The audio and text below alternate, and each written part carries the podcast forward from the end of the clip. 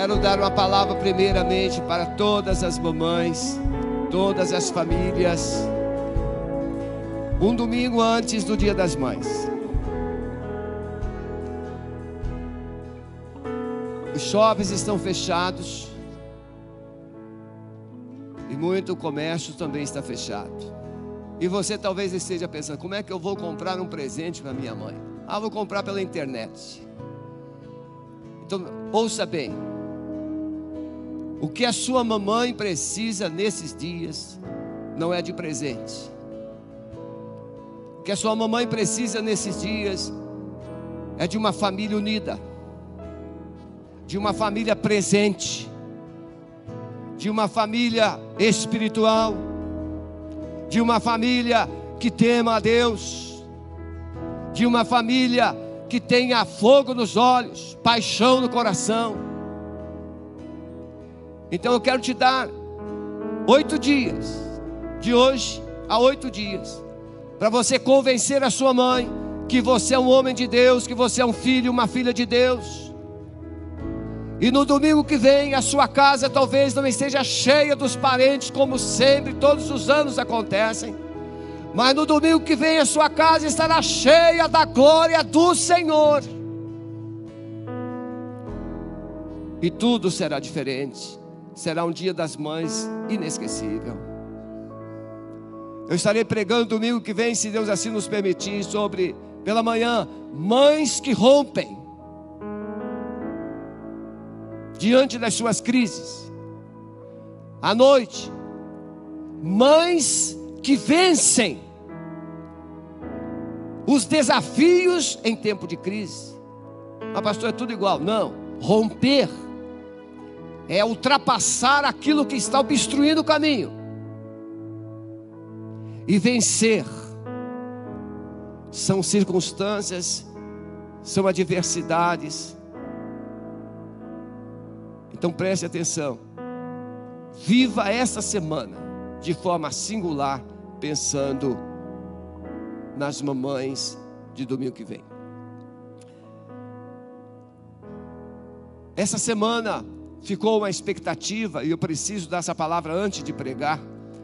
Essa semana ficou uma expectativa sobre a abertura do, dos templos. Saiu uma minuta a respeito da formalização, é? das condições, normatizando as condições de funcionamento dos templos. A informação que eu tenho é que não foi assinado pelo governador porque ele quer ler, apesar de ele ter dado liberdade ao secretário de saúde do estado do Paraná, ele quer saber o que foi escrito primeiro para depois ele assinar. Mas eu quero me dirigir à igreja Alameda. Eu quero me colocar de todo o coração. E quero pedir que os membros da Alameda e todos reflitam. Nós conhecemos muito bem o país que vivemos. Nós conhecemos como que as reações e as respostas surgem, saem. Na terça-feira nós, nós teremos uma reunião com a nossa diretoria para ruminarmos, conversarmos sobre é, essa possibilidade de voltarmos ao culto presencial. Mas eu quero que você reflita no que eu vou falar agora, sobre os motivos que eu vou apresentar. No mundo político, o que a mídia diz tem muito valor. No mundo político, a influência da mídia é muito forte. A mídia constrói, a mídia destrói, a mídia manipula. No mundo político, o que a opinião pública se expressa, manifesta através da mídia é muito importante. Então eu quero advertir a igreja a respeito de possíveis reações da mídia em relação à abertura de templos. Ah, pastor, o senhor não está interessado em voltar aos cultos? Sim, eu estou. Eu estou preocupado é com as condições que, está, que serão estabelecidas. A igreja já comprou termômetros Nós já mandamos confeccionar cartões plastificados, numerários, para que nós tenhamos senhas, porque 30% só do espaço físico poderá ser ocupado, além de todas as outras exigências. Mas a minha reflexão é que o membro da Alameda e você que está nos acompanhando pense. Hipoteticamente, nós sabemos que algumas capitais, não sabemos se isso é verdade ou não, porque nem tudo que sai na imprensa, nem tudo que sai na internet é verdade. Mas tivemos vídeos, tivemos informações de funerais falsos, caixões com areia, a corrupção à solta.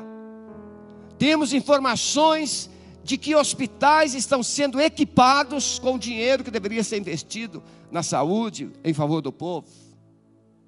Ou seja, o Brasil de sempre, o Brasil de sempre, o Brasil de sempre que nós não queremos mais. Nós queremos um Brasil onde as verbas sejam canalizadas, direcionadas e cheguem à pessoa e não beneficiem instituições. Então preste atenção, por que eu estou falando isso? E brabo, estou brabo.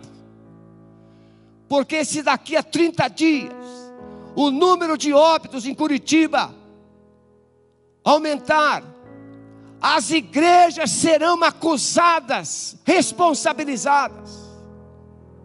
É assim que funciona. Irão dizer, a imprensa vai dizer, que as igrejas não quiseram cooperar, não quiseram respeitar.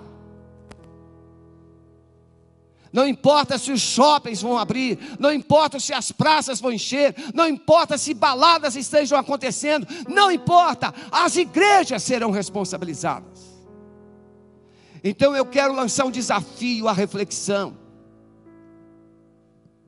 Que a igreja somente volte quando for realmente seguro. E ela não for vitimizada ou acusada, responsabilizada por coisas que nem aconteceram ainda. E nem podem acontecer, mas vão criar. É isso que eu vou conversar com a nossa diretoria. Por quê? Porque, irmãos, Alameda está dando um exemplo de vida maravilhoso. Não é verdade? Esse time maravilhoso. Vocês não veem, mas lá o multimídia, sonoplastia, os câmeras. Ali nós temos o nosso estúdio. Nós temos intercessores. Nós temos um funcionário lá na parte externa, dando segurança. É um time, é uma equipe. Tem muita gente trabalhando, e você que está do outro lado, nossa área de comunicações, você que está do outro lado recebendo tudo isso com amor. Sexta-feira, culto de libertação, sábado, culto de jovens e adolescentes, domingo de manhã e noite, nós temos nossos cultos normais. Tudo isso para chegar até você.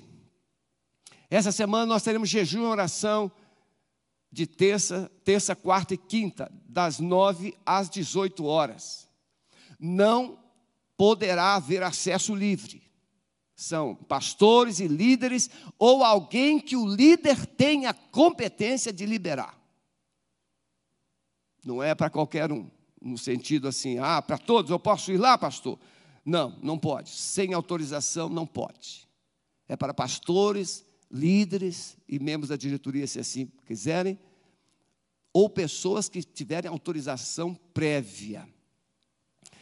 Pastor Calixto, ele está, nós teríamos aqui um congresso com o pastor Tom, é? Sampaio, e mais sobre curas, ouvindo Deus, mas devido à pandemia, o congresso foi suspenso. Mas o pastor Tom fará uma live com o pastor Calixto. E nessa live ele vai atender os nomes que forem sendo colocados com pedidos, ele vai orar. Então, pastor Calixto faz um apelo que você participe dessa live no Instagram amanhã, às 17 horas. E quem sabe você que está enfrentando uma situação de enfermidade, muita coisa possa mudar na sua vida, o milagre de Deus vai acontecer. Aliás, é o nosso tema de hoje. Vivendo sobrenatural em tempo de crise. Vivendo o sobrenatural em tempo de crise é o que nós mais sonhamos. Nós queremos Deus. Lembra daquela música? Eu quero é Deus, eu quero é Deus, eu quero é Deus. Lembra dessa música? Sim, você lembra? Só que nós queremos Deus quando a, a porca aperta, quando a crise chega, quando as dificuldades aumentam. Mas nosso desafio nessa mensagem, apesar de vivendo o sobrenatural de Deus em tempo de crise, nós vamos construir uma palavra onde tem momentos da nossa vida que nós esquecemos que o sobrenatural de Deus está ao nosso alcance. Quem aqui já percebeu? Muitos filmes começam como? Muitos filmes começam com, as, com cenas do final, não é assim? Até algumas músicas canta-se o estribilho, canta-se o coro e depois entra no começo, no início da música, não é assim? Alguns filmes começam com aquela cena que faz parte do fim do filme. Aí de repente corta e entra-se na tela, sete dias antes. Lembram disso? Aí começa um ambiente totalmente diferente. Totalmente diferente. Uma família, não é? Então eu quero que você pense assim. Agora, quando eu estiver pregando. A pandemia começou aproximadamente há seis meses atrás, na China. Então eu quero que você pense agora, um, vivendo um tempo antes do início da pandemia na China, outubro passado, quando o mundo estava de vento em popa crescimento, bombando, exportações. No Brasil, sinalizações de crescimento, aprovação da reforma da Previdência e todo mundo dizendo: agora o Brasil vai, agora vamos fazer aquela outra reforma, aquela outra reforma, aquela outra reforma. Tudo isso, todos estavam entusiasmados. Empresários, investidores, a bolsa de valores saiu de 60 para 120. Lembra disso? Muitos esquecem rápido, memória curta. Então eu quero começar essa pregação com aquela expectativa antes da pandemia lá na China. Quando o mundo vivia um êxtase. Tempos bons. Então abra sua Bíblia em Marcos, capítulo 4, verso 35 a 41.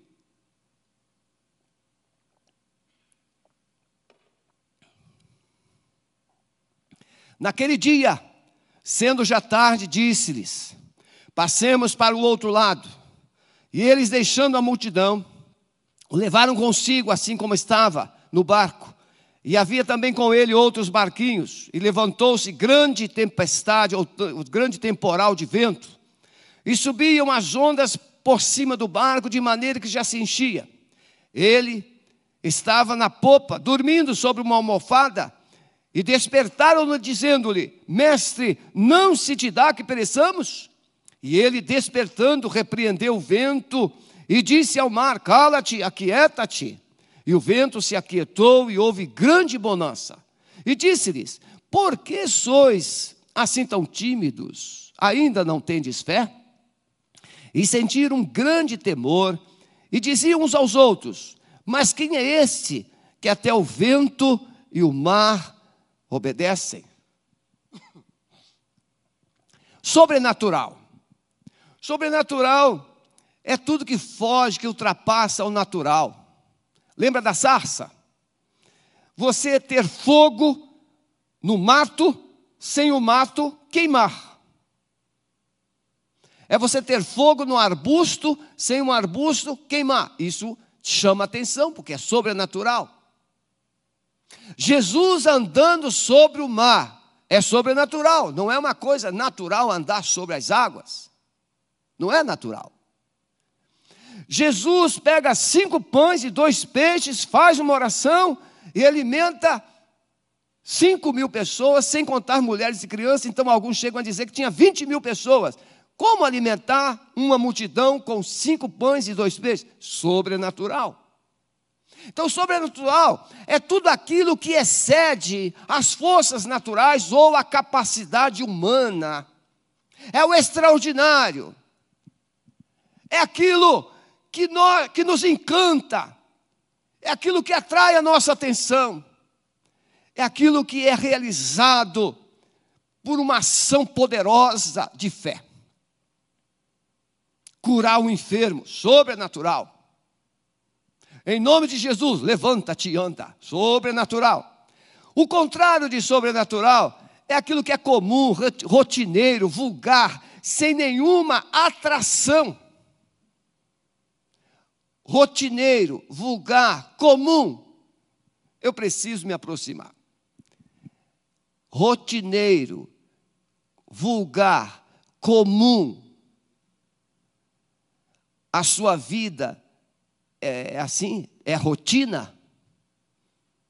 Na sua casa, os nossos cultos, nós já sabemos como é que a semana vai começar e vai terminar. Tudo a mesma coisa. É igual tabuada. Dois vezes dois, quatro. É sempre tudo igual.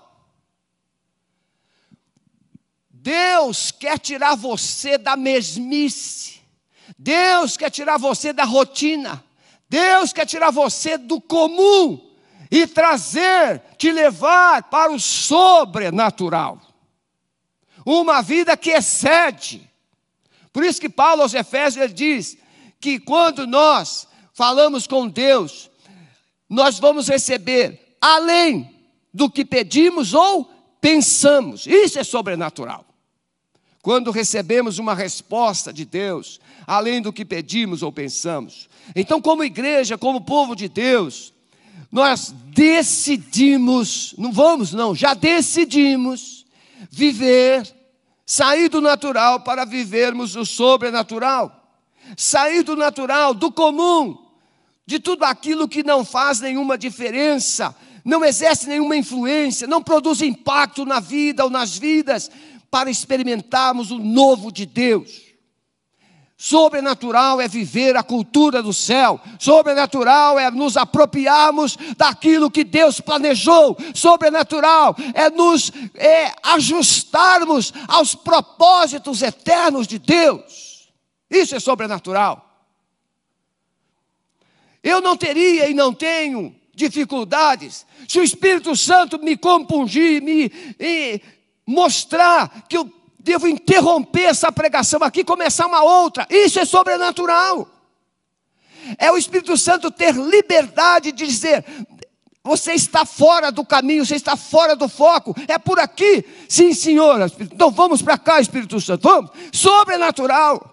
É quando o céu desce e a terra se retira sobrenatural. É quando Moisés sai do Egito, Faraó sai atrás, mas o mar vermelho se abre, é sobrenatural.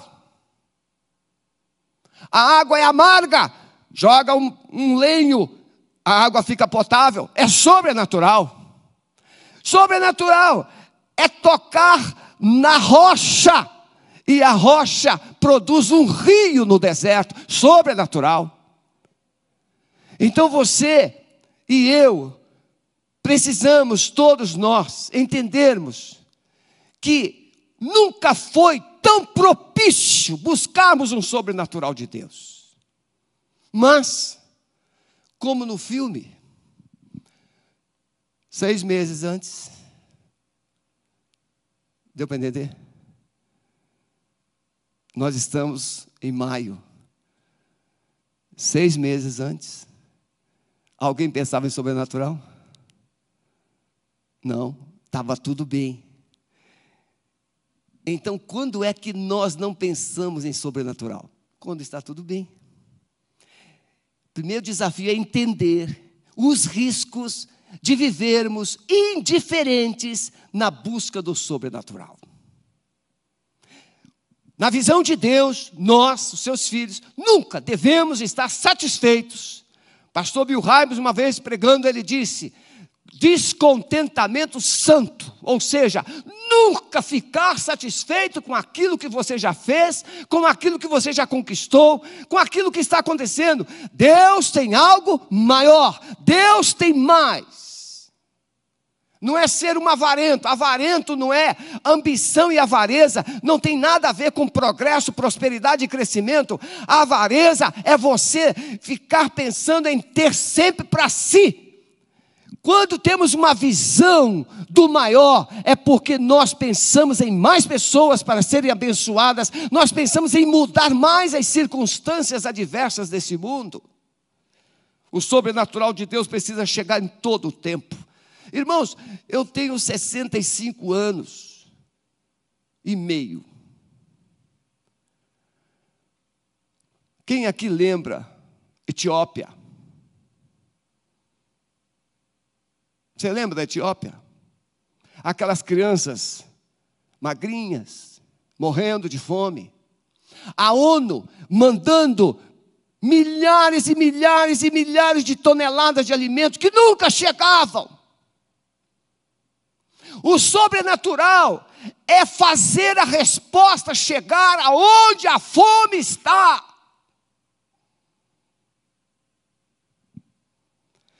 Naquele dia, sendo já tarde, disse: passemos para o outro lado. Não tem nada de sobrenatural nisso. Os discípulos estavam cansados de atravessar aquele lago. Os discípulos estavam maduros, experientes em pegar o barco e atravessar o mar da Galileia, o mar de Tiberíades. Eles tinham experiência. Então não tem nada de sobrenatural nisso. Da mesma forma como não havia nada de sobrenatural há seis meses atrás. Você fazendo projetos de investimento na sua empresa, você fazendo projetos de crescimento da sua família, você fazendo projetos de casamento, você fazendo projetos de investimento, você fazendo projetos de reformar sua casa, você fazendo mundos e fundos de projetos. Há seis meses atrás. Viagens. Projetos para viagens ao exterior Muitos projetos. Podemos viver isso tudo no automático.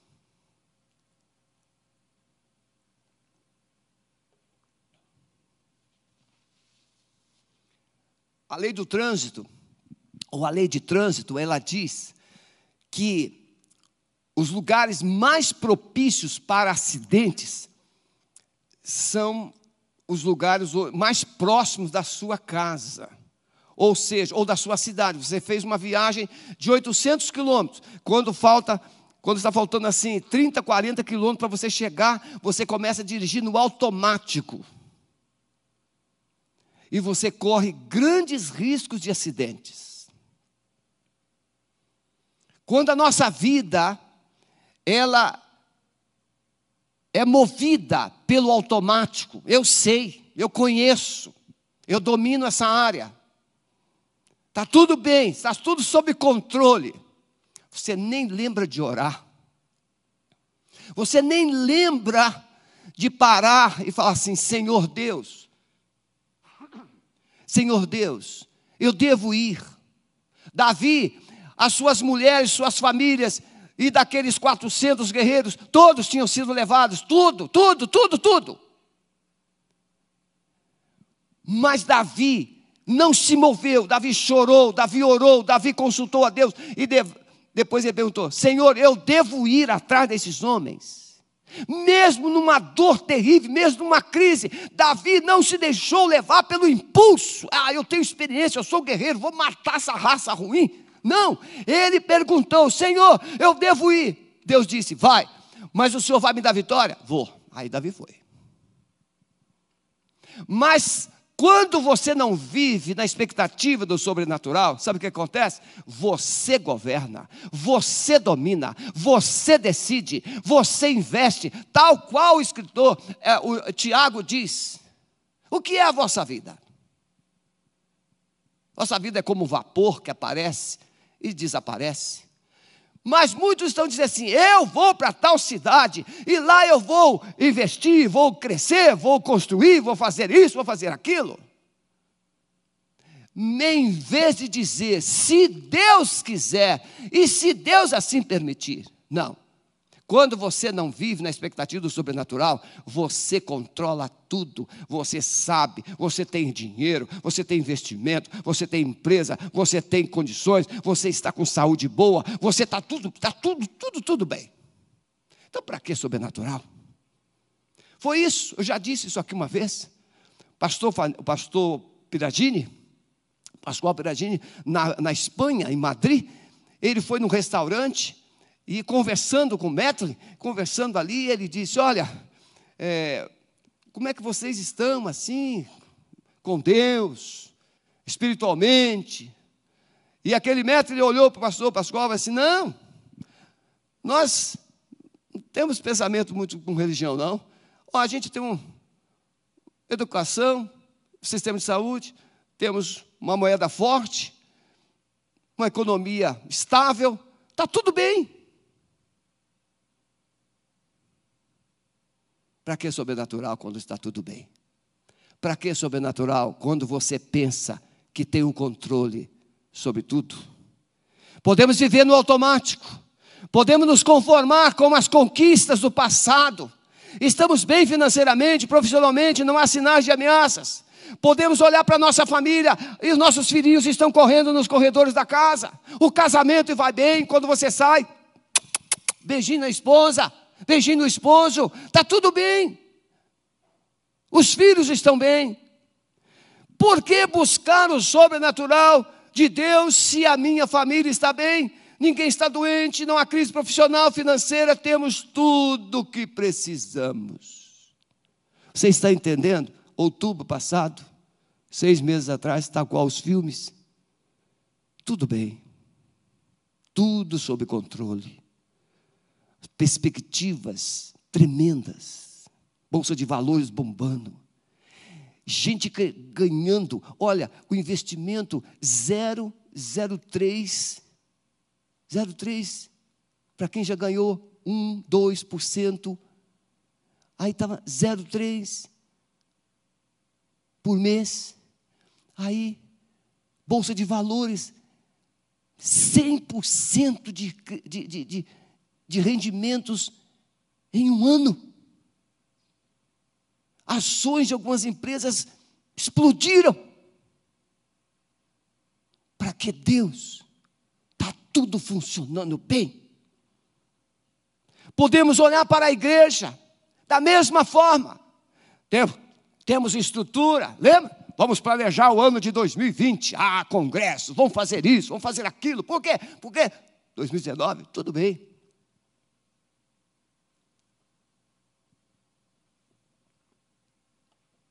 Temos estrutura, liderança forte, preparada. Temos recursos financeiros, temos até saldo. Projetos estão indo bem, a igreja, seus cultos estão muito bem frequentados.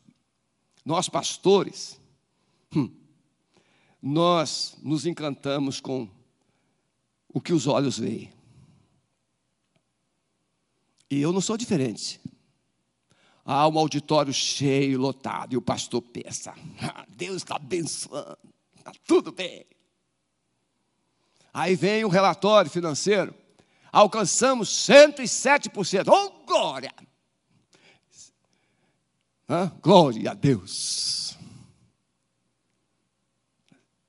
Podemos olhar para a sociedade, as instituições, o Estado, a nação, tudo parece bem, economia está se desenvolvendo, renda distribuída, as empresas bombando, como eu falei.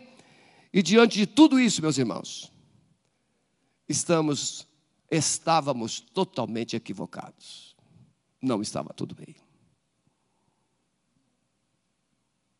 Quando nós, por isso que a Bíblia diz, quando você pensa que está em pé. Cuidado, para que você não caia. Não é o fato de tudo parecer estar bem que nos dá o direito de deixarmos Deus sentadinho.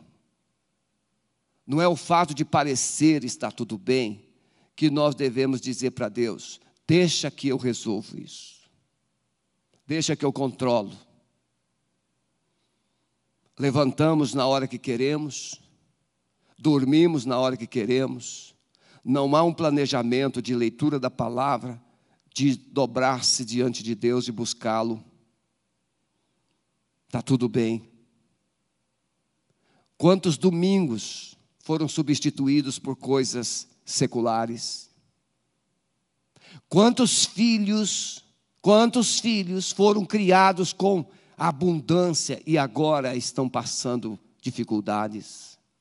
Quantos filhos foram criados sem a disciplina de uma vida espiritual e agora estão com dificuldades. Não podemos viver, excluir Deus da nossa vida, mesmo em tempos de prosperidade e crescimento. E achar que tudo isso vai terminar bem. Estamos vivendo um tempo de grande indiferença, contemplação das coisas espirituais aquilo que Deus já fez. Meus irmãos, a igreja, e eu obviamente estou pregando primeiro para a igreja, nós somos muito bons em citar os fatos passados. Esquecendo que o nosso Deus, segundo Hebreus, é o mesmo ontem, hoje e eternamente. O nosso Deus não mudou. E quando nós olhamos a trajetória do povo de Israel, havia altos e baixos. E Deus era o mesmo. Se você ler o Salmo 107, o povo se corrompia, o povo se desobedecia, o povo se rebelava, o povo murmurava, mas aí eles clamavam ao Senhor e o Senhor os ouvia, e o Senhor os livrava na sua angústia. Deus não mudou, mas o mais triste é que o povo também não mudou. O povo continua do mesmo jeito. Só entende o caminho do céu quando o inferno aperta na terra. É preciso mudar esse roteiro da nossa vida. É preciso mudar o roteiro da igreja. Jesus disse: Na verdade, na verdade vos digo que aquele que crê em mim também fará as obras que eu faço e as fará maiores do que estas, porque eu vou para meu Pai. Jesus estava olhando para a cruz. Ele sabia que iria morrer, ele sabia, ele sabia que seria injustiçado, julgado, condenado e morto, mas ele está dizendo para os seus discípulos: se vocês confiarem em mim, se vocês crerem em mim, vocês farão as mesmas obras que eu estou fazendo, e mais, farão maiores. Sobrenatural, com a presença visível ou com a presença invisível de Jesus, o sobrenatural de Deus que está presente. A igreja moderna está, viveu satisfeita com aquilo que Deus já fez no passado. Mas o nosso Deus é o Deus do sobrenatural. Por isso que Isaías escreve no capítulo 64, ele diz: Ó, oh, se fendesses os céus e descesses, e os montes se escoassem diante da tua face, como fogo abrasador de fundição, fogo que faz ferver as águas, para fazeres notório o teu nome aos teus adversários, assim as nações tremessem da tua presença, quando fazias coisas terríveis que nunca esperávamos, e descia, e os montes se escoavam diante da tua face. Eu quero dizer para você que o Israel estava atravessando o deserto, ele estava enfrentando as dificuldades do calor, ele estava enfrentando as dificuldades do pão, ele estava enfrentando as dificuldades da água, ele estava enfrentando todas as dificuldades, mas a Bíblia diz que o terror de Deus ia na frente e o coração dos povos vizinhos se derretiam ao ouvir saber que Deus agia em favor de Israel. Eu quero que você saiba que o mundo somente será abalado quando esse mundo olhar para uma igreja e ver nela o sobrenatural de Deus. Mas o que é que acontece conosco?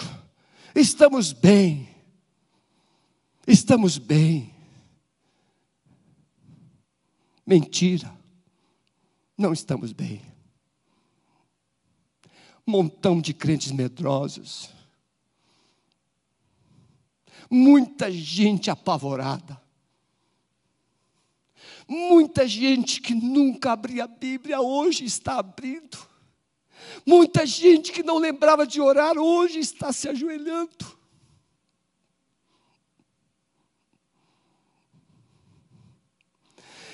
Se Deus tivesse tido a igreja de hoje, algum tempo atrás, a igreja de hoje teria uma resposta sobrenatural.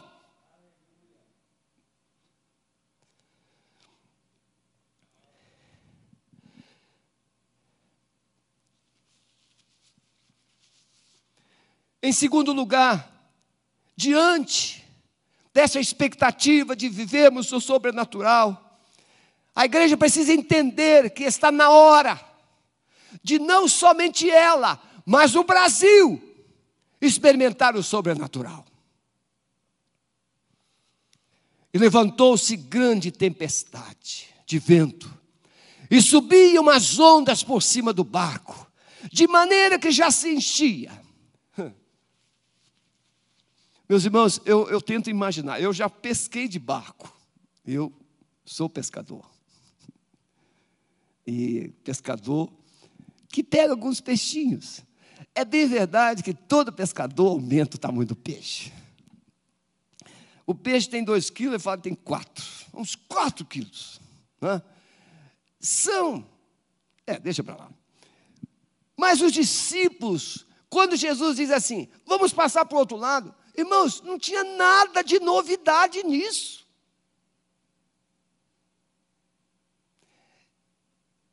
Lembra de Sansão? Lembra de Sansão? Sansão pisou na bola uma vez, duas vezes, três vezes, quatro vezes. Sansão brincou.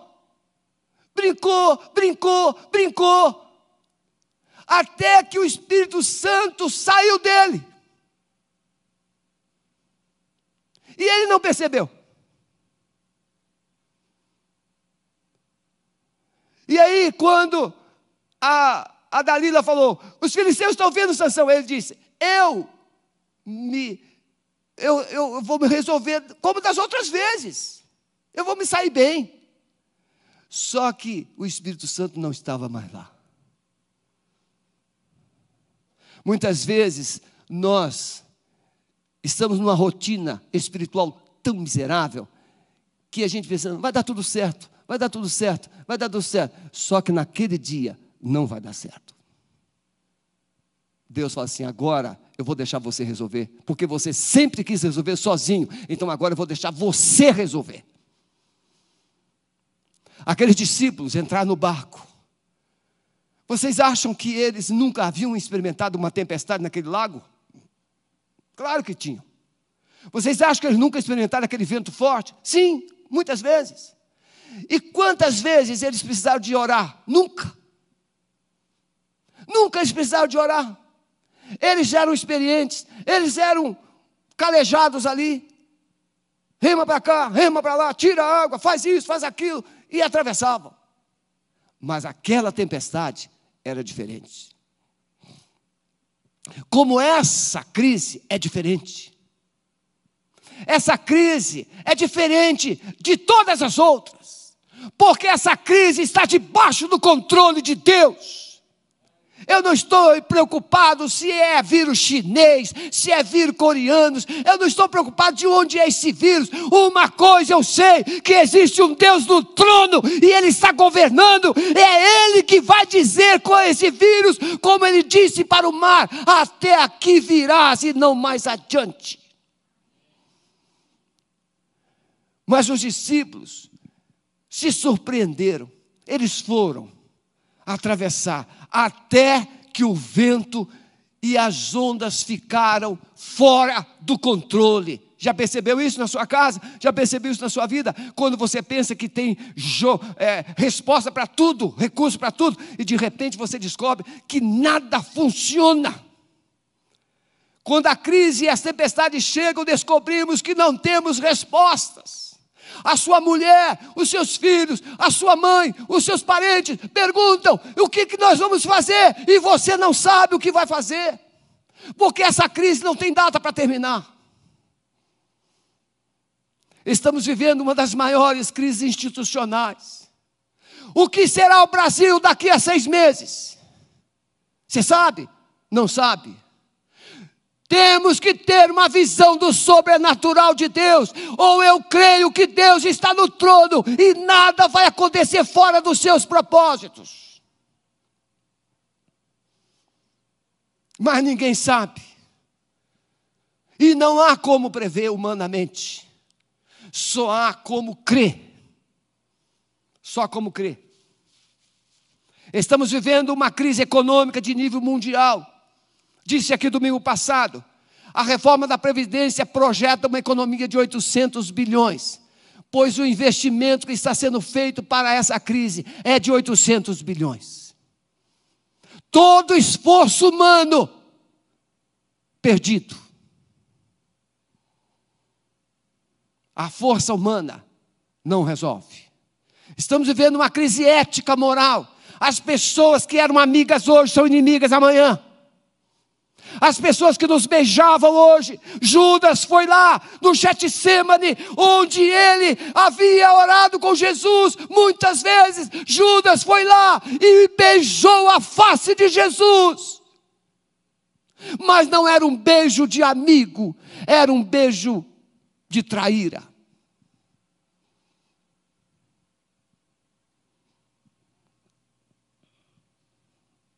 Estamos vivendo essa crise ética moral. Não há mais limites para se conquistar os seus propósitos ou interesses. A igreja não funciona assim. A igreja, ela funciona nos parâmetros de Deus. Por isso que eu estou preocupado de voltar e não voltar. Não é nenhum fato, é claro que eu gostaria de estar aqui, mas se voltarmos o culto, eu seria o primeiro a não poder estar aqui. Porque eu estou acima de 60 anos. Mas nós conhecemos como é que funcionam as fiscalizações. Existe uma fiscalização diferente para A, B e C. Existem simpatizantes e antipatizantes. Estamos vivendo uma crise de fé. Gente que frequentava cultos para pedir bênçãos. Ah, eu vim receber. Ah, irmãos, receber de Deus não tem nada de errado. Não tem nada de errado. Mas nós não vivemos só para receber, nós vivemos também para servir. Imagine toda vez que o seu filho chega perto de você e ele fala assim: Papai. E você fala assim: e agora? O que, que ele vai pedir? O que Deus mais quer não é só uma igreja que pede, pede, pede e queira, queira, queira. Não, Deus quer uma igreja à semelhança de Isaías, quando experimentou a glória de Deus, sobrenatural de Deus. Isaías diz: Eis-me aqui. A crise, o sobrenatural, deve nos levar ou deve nos trazer para o altar e cada um dizer: Eis-me aqui, Senhor, usa-me nesse tempo.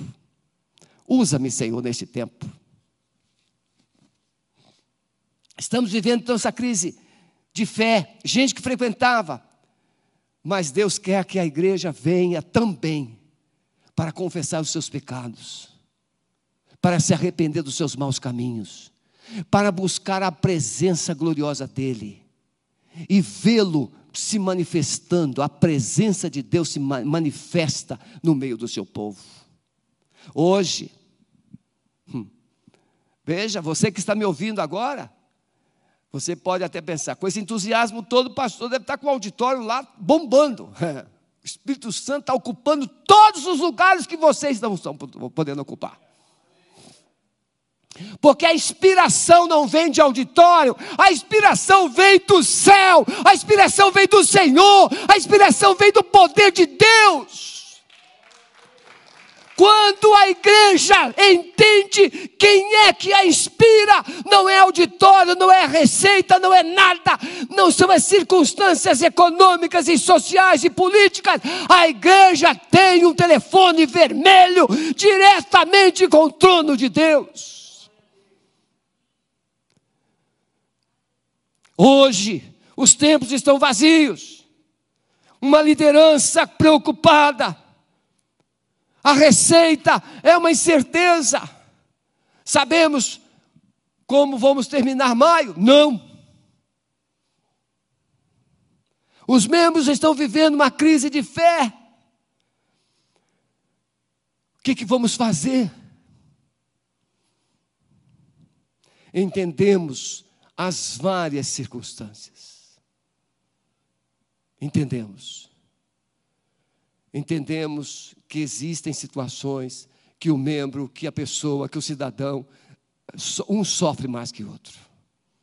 Por exemplo, uma pessoa que tem um trabalho, e nesse trabalho recebe 5 mil por mês, recebe 10 mil por mês, e aí, assim, a empresa, só vamos pagar você 50%, mas ele vai receber a metade. Mas tem gente que não está podendo trabalhar. está tendo que se recriar. Eu atendi uma pessoa essa semana. Ela vendia é, coisas assim do iFood, comidas.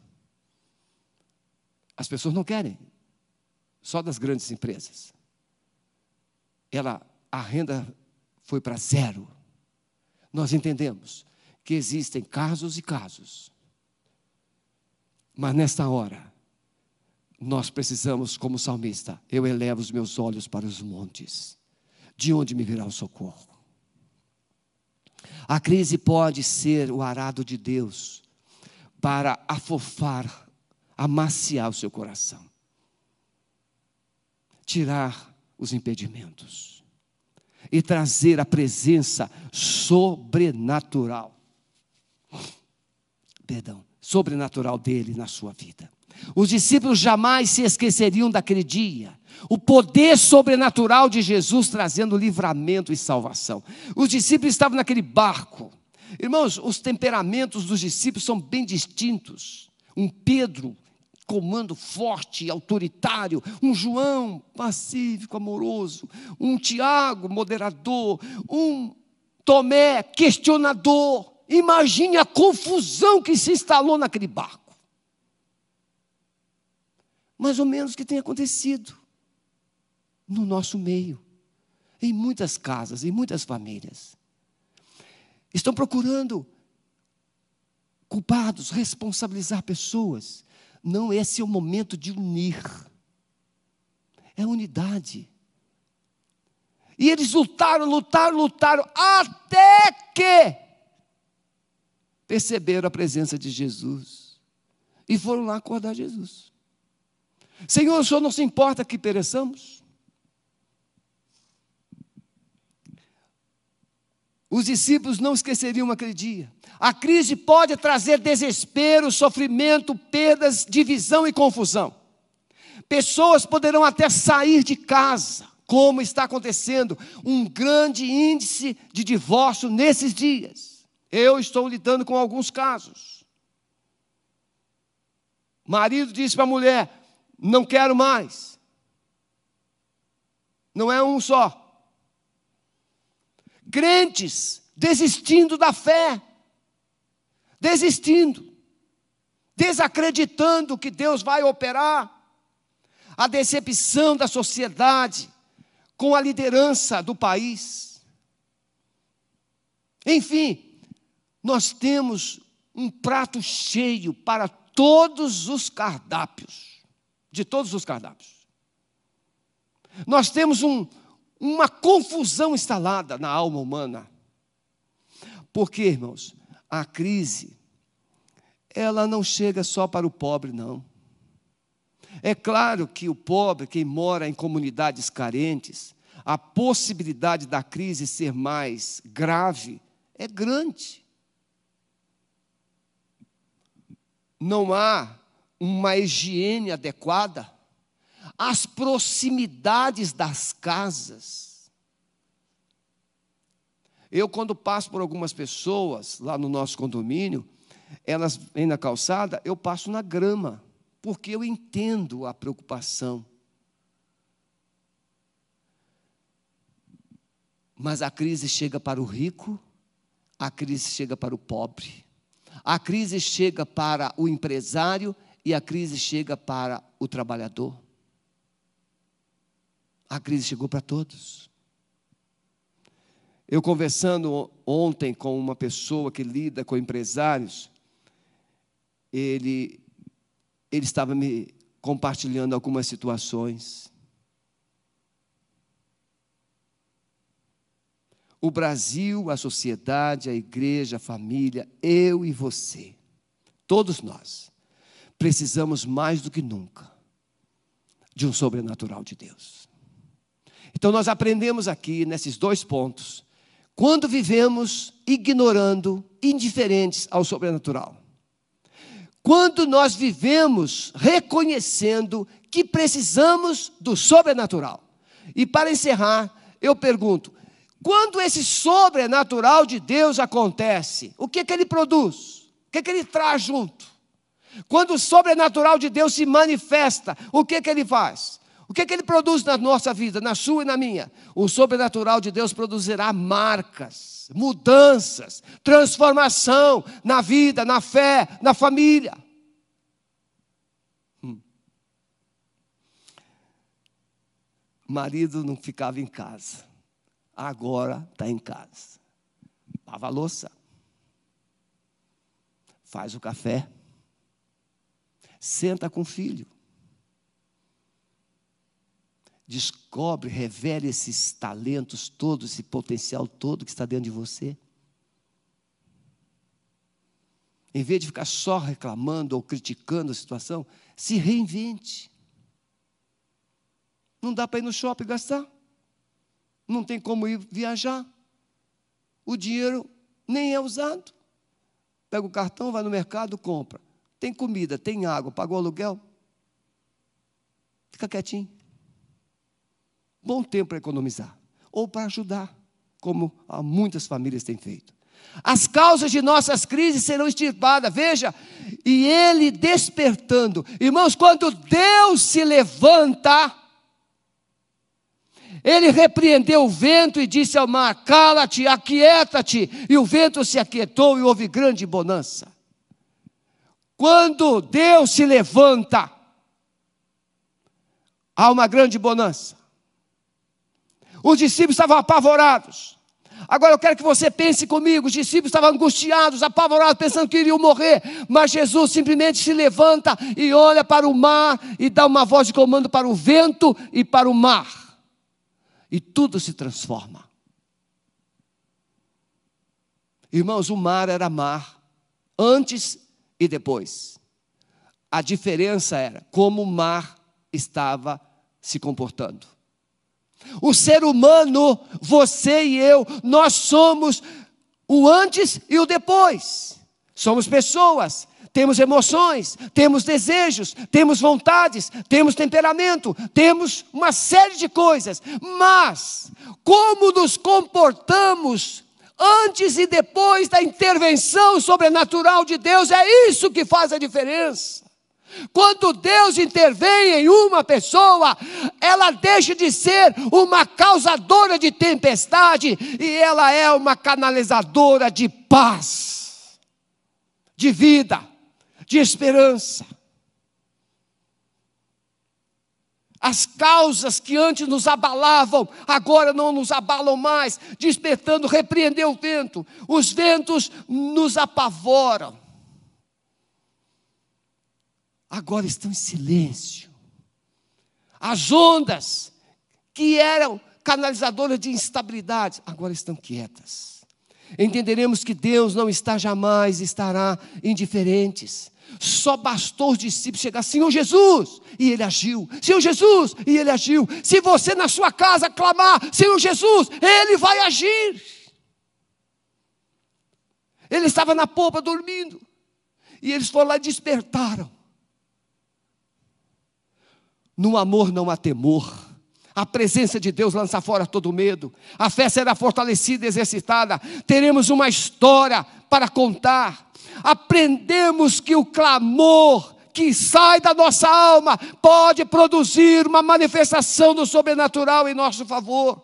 Jesus se levantou e ele repreendeu o vento e o mar. Jesus trouxe o sobrenatural de Deus para dentro daquele barco. Meu irmão, minha irmã que está me ouvindo, se vocês se unirem e clamarem ao Senhor, o sobrenatural de Deus não vai invadir somente o seu coração, mas ele vai invadir a sua casa, a sua família, e as coisas vão mudar.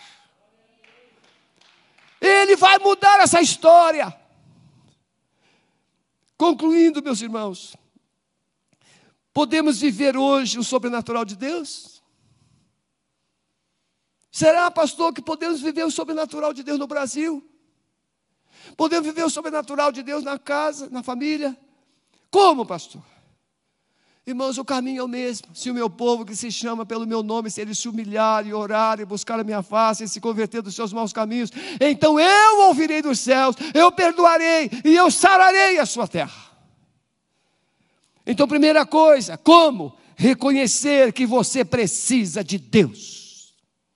Não é precisar do que Deus tem, não é precisar do que Deus faz, não é precisar do que Deus precisa te dar. Não, você precisa de Deus.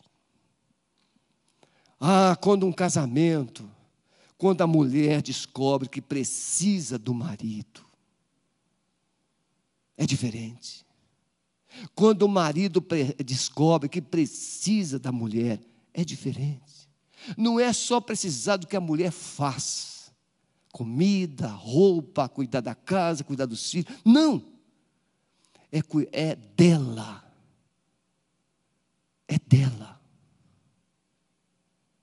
Quando os filhos descobrem ou descobrirem que precisam dos pais, e os pais descobrirem que precisam dos filhos, tudo vai mudar um cuidando do outro, um ajudando o outro, um incentivando o outro. Reconhecer que precisamos voltar a ter uma vida de intimidade com Deus. Segundo, revelar um coração rendido, quebrantado, contrito. Em vários textos da Bíblia, nós encontramos um coração quebrantado e contrito, Deus não desprezarás. Você pode ter feito muita bobagem, muitos erros, decisões erradas, mas se você se humilhar, como ele diz aos, em Tiago capítulo 4, ele diz em Pedro capítulo 5, humilhai-vos, pois, debaixo da potente mão de Deus, e ele ao seu tempo vos exaltará. Reconhecer que Jesus é Deus. Você está em casa agora, talvez tenha conseguido esse ato heróico de me ouvir até agora. Eu quero desafiar você a fazer dessa semana uma semana diferente. Buscar o sobrenatural de Deus através da intimidade com Deus. Separe um tempo para você ler a palavra como nunca antes. Separe um tempo para você orar como nunca antes. E depois que você ler a palavra, depois que você orar, podem subir. Depois que vocês pararem, você vai parar um tempinho para ouvir Deus mas use a linguagem certa. Pastor, o que é a linguagem certa? Honestidade. Não adianta mentir para Deus porque Ele conhece. Se você entendeu e reconhece que precisa de um sobrenatural de Deus na sua vida, através da presença dele na sua vida, coloque aí no chat da igreja. Eu quero experimentar um sobrenatural de Deus na minha vida.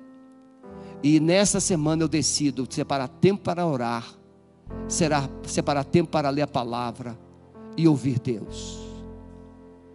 Segundo, se você entendeu essa palavra, e você está afastado, você ainda não entregou sua vida a Jesus, é hora de você colocar-se na tela. Eu quero entregar minha vida para Jesus. Eu quero me reconciliar com Jesus. Eu quero voltar a andar com Jesus. Faça isso. E o sobrenatural de Deus virá. Diga para Deus, Senhor, eu quero pedir perdão, porque no tempo de bonança, no tempo de paz, no tempo de prosperidade. Eu vivi de costas para ti. Eu quero pedir perdão porque eu não, não consultei ao Senhor sobre escolhas e decisões. E hoje, Senhor, eu estou aprendendo que preciso de ajuda. Me perdoa.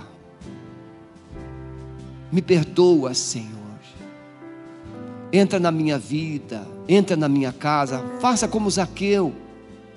Entra na minha casa, Senhor, entra na minha vida, muda todas as estruturas, faz um milagre em mim. Diga, Senhor Jesus, eu quero convidar o Senhor para entrar na minha vida, mudar meus pensamentos, mudar meus sentimentos, mudar minha história. Eu quero não só vencer a tempestade, mas eu quero viver o sobrenatural do Senhor a partir de hoje. Eu te convido a entrar na minha casa, a entrar na minha família, nos meus negócios, nas minhas finanças, nos meus talentos, nos meus dons. Eu me rendo, Senhor eu me rendo, Senhor. Senhor, use a minha vida para produzir sobrenatural do Senhor na empresa. Senhor, use a minha vida para ser criativo, para desenvolver alternativas e criar algo novo do caos.